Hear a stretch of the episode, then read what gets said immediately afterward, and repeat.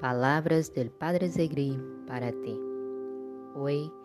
nos vamos a quedar con un pensamiento sobre la Virgen María, a quien tuvo un lugar muy especial en la vida del Padre Zegri. Y él decía, es necesario para dar algún consuelo a María, abrazar los trabajos de la cruz con alegría y constancia, porque al mirar a María, Quizás nosotros también tengamos su fuerza, su voluntad, su deseo de seguir a la voluntad de Dios, seguir sus caminos, lo que Él nos propone cada día, y no vivir murmurando por las cosas que nos va al contrario, pero tener el corazón abierto para acoger esta voluntad de Dios en nuestras vidas.